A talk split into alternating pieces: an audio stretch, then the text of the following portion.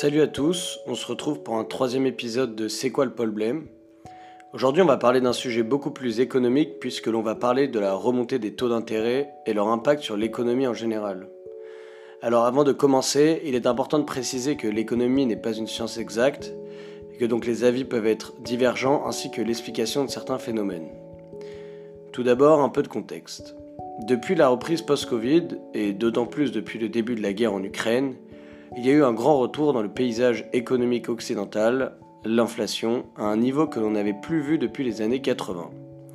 Alors pourquoi une trop grande inflation C'est relou. D'abord, il y a une réponse évidente. Le prix des biens et services que l'on consomme tous les jours augmente sans que les salaires ne suivent nécessairement, ce qui entraîne une baisse du pouvoir d'achat. Une autre conséquence, peut-être moins évidente, mais on ne peut moins dévastatrice, est que l'inflation appauvrit les épargnants. En effet, si l'inflation est supérieure au taux de rendement de l'épargne, alors les épargnants perdent eux aussi du pouvoir d'achat. Enfin, une partie des emprunts d'État, les obligations d'État, sont indexées sur l'inflation, ce qui entraîne une augmentation du service de la dette pour l'État, le coût de la dette. En réponse à l'inflation, les banques centrales qui ont pour but de gérer la quantité de monnaie en circulation dans l'économie activent un levier avec pour objectif de freiner l'inflation. Cette politique consiste à remonter ces taux auxquels elle prête de l'argent aux banques commerciales et donc de réduire le volume de monnaie en circulation dans l'économie. L'efficacité de cette politique n'est pas reconnue unanimement par les économistes, d'autant plus que l'inflation actuelle serait plutôt liée à des problèmes conjoncturels, comme l'envolée des prix de certaines matières premières et de l'énergie, notamment due à la guerre en Ukraine et à la reprise post-Covid. La politique des banques centrales qui consiste à remonter les taux s'appuie sur la théorie quantitative de la monnaie de Milton Friedman qui explique que l'inflation augmente lorsque la quantité de monnaie nécessaire augmente plus vite que la quantité de biens et de services produits. L'inflation peut donc être compris plus exactement comme une perte de la valeur de la monnaie, ce qui entraîne de facto une hausse des prix. Un autre argument est que la hausse des, taux d'intérêt réduit le volume des crédits accordés aux particuliers et aux entreprises, donc la consommation et les investissements, ce qui devrait entraîner un ralentissement de l'inflation car lorsque la demande diminue, les prix ont tendance à baisser pour s'adapter à cette demande. Le revers de la médaille d'une hausse des taux d'intérêt est souvent une baisse de la croissance, bien que depuis la crise des subprimes, malgré des taux extrêmement bas, la croissance a été très faible dans la zone euro. C'est donc bien que ce phénomène dépend de tout un tas de facteurs. Pour bien comprendre tout cela, il faut comprendre la politique monétaire des, des banques centrales. Alors, qu'est-ce qu'entraîne une hausse des taux exactement? En quelque sorte, c'est les banques elles-mêmes qui créent de la monnaie, car lorsqu'elles accordent un prêt, elles n'ont pas nécessairement les fonds dans leur compte. Grâce à une simple écriture comptable, elles créditent le compte de l'emprunteur d'une certaine somme, et en faisant cela, elles créent de la monnaie. Le remboursement de ce crédit aboutira à la destruction de cette même monnaie créée. Mais les banques commerciales ne peuvent évidemment pas faire ça de manière illimitée, cela n'aurait aucun sens. L'argent perdrait sa valeur. Pour maîtriser la création monétaire des banques commerciales, les banques centrales, en l'occurrence la BCE dans la zone euro, agissent sur trois types de taux d'intérêt qui vont influencer la capacité des banques à injecter de l'argent dans l'économie. En premier lieu, le taux de réserve obligatoire. Les banques ont une obligation de réserve obligatoire auprès de la banque centrale, mais ce taux ne varie pas souvent, ce n'est pas l'instrument principal de la BCE. L'autre levier est le taux directeur, aussi appelé taux de refinancement. En effet, les banques se prêtent de l'argent entre elles en permanence sur le marché interbancaire, car elles peuvent se retrouver en manque de liquidité, si les clients retirent plus d'argent qu'ils n'en déposent. Si une banque n'a pas trouvé de financement sur ce marché, elle peut alors se tourner vers la BCE directement, qui fixe un taux d'intérêt directeur sur ce prêt. C'est ce taux qui a été récemment réaugmenté pour lutter contre l'inflation, car les banques ont tendance à répercuter ce taux sur les taux d'intérêt des crédits qu'elles accordent aux entreprises et aux particuliers. Moins de crédits entraînent donc une diminution de la masse monétaire. Enfin, le taux de dépôt est le taux auquel sont rémunérés les dépôts des banques auprès de la BCE. Plus ce taux est haut, moins les banques sont encouragées à prêter aux autres banques ou à octroyer des prêts aux particuliers et aux entreprises. Pourquoi la hausse des taux n'est pas forcément une mauvaise nouvelle? D'abord, il est difficile de savoir si oui ou non la hausse des taux d'intérêt permettra de réduire l'inflation. En effet, si l'inflation est principalement due à la hausse des prix de l'énergie par exemple, et des énergies fossiles en particulier, ou encore à une désorganisation des chaînes de production due à la période Covid, alors la politique monétaire n'y peut rien. Certains économistes pensent même que l'inflation au niveau mondial est liée à un vieillissement de la population mondiale et donc de la main-d'œuvre, notamment dans des grands pays exportateurs comme la Chine. Néanmoins, beaucoup s'accordent à dire que depuis la crise des subprimes en 2008, suivie de la crise de l'euro en 2012, et enfin durant le Covid, les banques centrales ont déversé une quantité extrêmement importante de monnaie dans l'économie, en fixant des taux directeurs extrêmement bas, voire négatifs par moment, et en utilisant une politique dite de quantitative easing, c'est-à-dire le fait pour la Banque centrale de racheter des titres financiers à des banques ou à des fonds de pension par exemple. Cette politique a souvent plusieurs buts. Le premier est de soulager les pays qui ont du mal à emprunter sur les marchés financiers pour financer leur dette publique.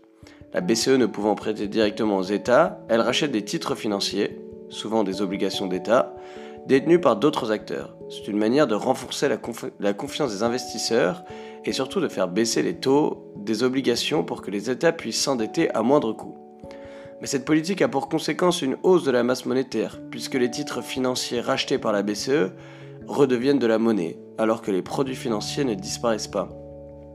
Cette théorie économique se nomme la théorie monétaire moderne. Elle part de l'idée que les déficits publics peuvent être toujours financés par la création monétaire. Et cette théorie fait face à de nombreuses limites, selon l'économiste Jacques Delarosière, ancien président du FMI.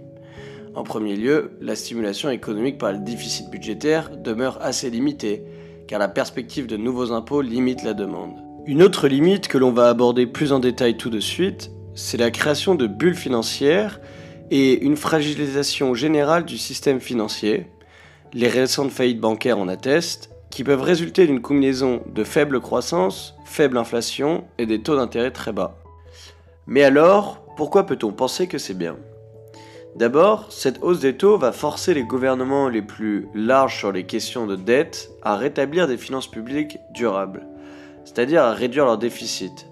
En effet, l'endettement croissant de nombreux pays et de la France en particulier ces 15-20 dernières années a été rendu possible grâce à un coût de la dette extrêmement faible, mais cet endettement continu, en quelque sorte, permettait aux gouvernements successifs de ne pas faire des réformes ambitieuses pour établir un équilibre des finances publiques. Surtout, cela laisse à croire que l'argent est en quelque sorte illimité, et que donc si l'on ne produit pas assez pour pouvoir assurer la pérennité de notre système social et de notre niveau de vie en général, alors il n'y a qu'à emprunter à l'infini pour se financer. Mais cette posture ne pouvait tenir que car l'inflation ne redémarrait pas. Il n'y avait donc pas de projection dans le futur et ses multiples risques. Aujourd'hui, faire une réforme basée sur un argument budgétaire a beaucoup de mal à passer dans l'opinion publique en atteste, je crois, la réforme des retraites. De plus, dans le cas de la France, où une grande partie de la dette est détenue à l'étranger, environ 50%, à l'inverse d'autres pays, très endettés comme le Japon par exemple, s'endetter, c'est aussi en quelque sorte perdre son indépendance vis-à-vis -vis de certains pays ou acteurs financiers, et le pouvoir devra donc tout faire pour assurer les créanciers étrangers. Par ailleurs, l'économie est basée sur la confiance, il est logique que lorsqu'un pays se finance de plus en plus par la dette et grâce au quantitative easing de la BCE, les investisseurs finissent par perdre confiance car le pays produit moins mais garde le même niveau de vie. Si la dette est utilisée pour les dépenses courantes plutôt que pour les investissements publics évidemment. Or si les taux remontent, la charge de la dette peut devenir trop lourde pour le pays. En effet, une hausse des taux d'intérêt a un effet direct sur les taux d'intérêt des obligations des États, c'est-à-dire les taux auxquels les États peuvent financer leurs dettes. Cette hausse implique donc un plus grand coût de la dette pour les États.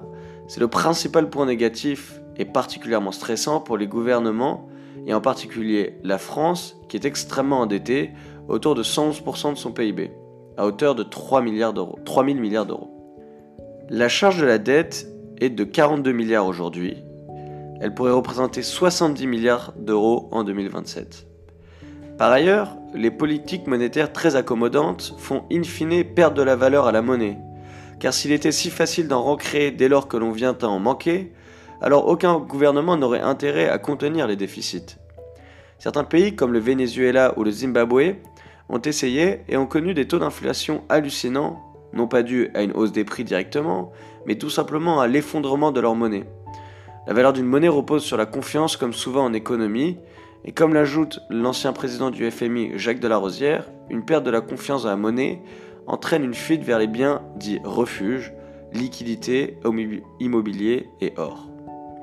C'est cette fuite qui va nous intéresser. En effet, il y a pour certains épargnants et pour l'économie en général une forme d'injustice lorsque les taux sont bas.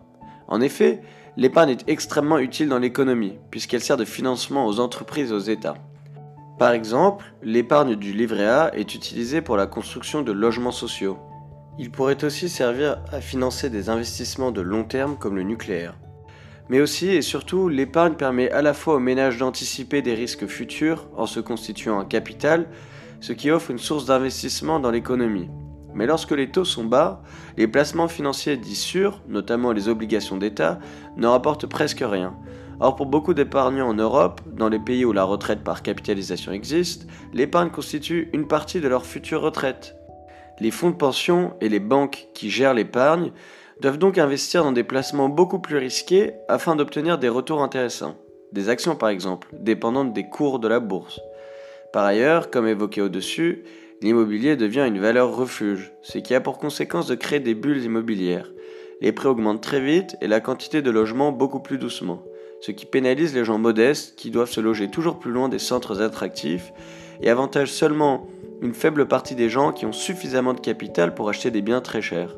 Le capital n'est donc pas investi dans l'économie réelle puisque les retours sont faibles, ce qui ne profite pas au travail, d'où en partie les inégalités croissantes entre les revenus du capital et du travail. Cependant, l'augmentation des taux a toutefois des conséquences négatives pour les entreprises et les ménages qui souhaitent investir, car emprunter devient plus cher pour eux. La conséquence est souvent un ralentissement de la croissance, car les entreprises et ménages réduisent leur consommation ou leurs investissements. Mais c'est finalement le but recherché, augmenter l'épargne et réduire les crédits pour diminuer la masse monétaire.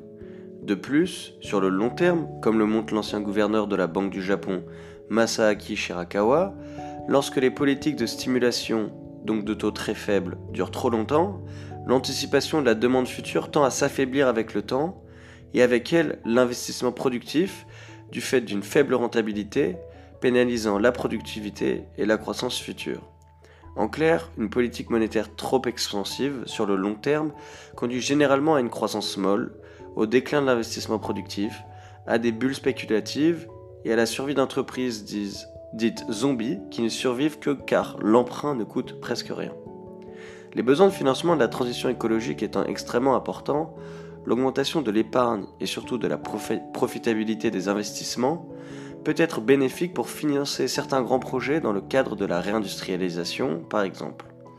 Néanmoins, une grande partie de ces investissements seront publics, les États comme la France ont donc intérêt à agir rapidement pour réduire un maximum le déficit public lié aux dépenses courantes afin d'éviter que, le, remboursement de la dette devienne trop important et prenne le pas sur des investissements dont on a besoin.